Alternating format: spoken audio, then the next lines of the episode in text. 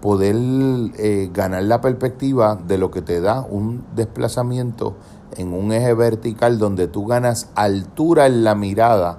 desde una perspectiva vertical, aún en contextos donde desde una perspectiva horizontal nada está pasando, no te estás moviendo en ninguna progresión, no estás caminando, pero la mirada se extiende en esa ganancia de altura y se profundiza y se interioriza. Ahí se puede dar una experiencia de sentido. Y también se puede dar una experiencia de sentido en un descanso verdadero que contrario al descanso que no es verdadero, está repleto, saturado, sobreabundado de estados de ausencia de tensión. El verdadero descanso, como comentaba el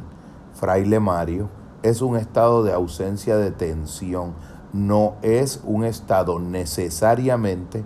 de ausencia de actividad. Puede serlo en momentos, si esa inactividad viene acompañada de un verdadero sosiego y de un saber estar en el centro de uno mismo, sin divagación y sin estados de dispersión del pensamiento, constituiría también un verdadero descanso, pero también constituye un verdadero descanso, un saber ser en el hacer que realizamos, el estado interno que podemos elegir acompañarle a la realización de una tarea, a un estado de movimiento o a un estado de reposo. Uno de los eh, fundamentales pudiera ser la actitud predisposicional de un estado de amor como una experiencia interior que le puede ser adicionada al desplazamiento horizontal de estar realizando o no una tarea, de estar en un estado de reposo o en un estado de movimiento. Incluso un día que sea consagrado a rendirle culto a la pura inacción y a la pura inactividad, si fuese realizado con impecable serenidad desde el centro de la mente, en un estado genuinamente despreocupado, con pureza, rectitud de intención, con altura de mirada, sería una forma más lograda de actividad que un desplazamiento frenético del movimiento o un estado de no reposo acompañado de tensión, de actitud centrifugante y de búsqueda desmedida, compensatoria y sustitutoria de estados de, de entusiasmo y de intensidad sensorial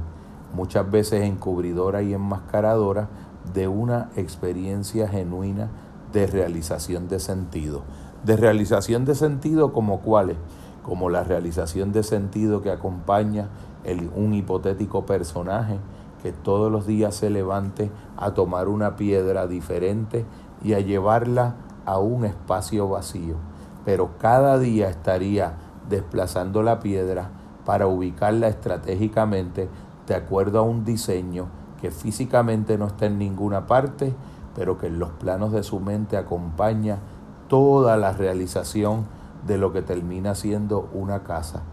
Cada momento y cada instancia singular de ese movimiento, de esa nueva piedra, cada nuevo día naciente, a ese espacio vacío, organizada en un conjunto, según un diseño que es un plano de la mente y de la forma que le añade a la experiencia física, terminas construyendo una casa y cada uno de esos momentos aparentemente eh, invaliosos, aparentemente espurios, de un mero mover de una piedra, se realizaba el interior de un propósito de la realización de una casa de piedra que termina siendo el hogar que siempre fue, en la mente la casa y en el hogar donde el centro del fuego yace la vida.